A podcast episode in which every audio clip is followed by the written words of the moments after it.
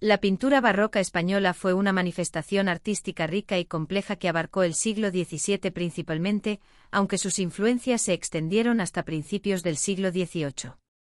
Algunos de los pintores más destacados de esta época incluyen a Diego Velázquez, Francisco de Zurbarán, Bartolomé Esteban Murillo y Giuseppe de Rivera.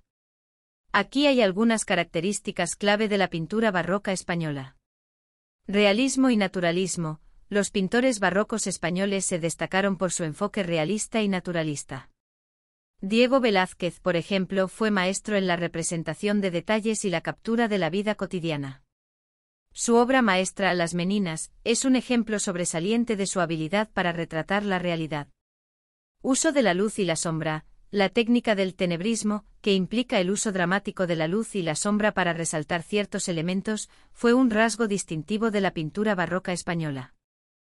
Giuseppe de Rivera es conocido por su habilidad en esta técnica, creando efectos intensos y contrastantes. Retratos de la corte. Los retratos eran una parte importante de la pintura barroca española, especialmente en la corte. Velázquez, como pintor de cámara de Felipe IV, produjo numerosos retratos de la familia real y otros miembros de la corte. Pintura religiosa. La pintura religiosa también desempeñó un papel crucial en la producción artística de este periodo.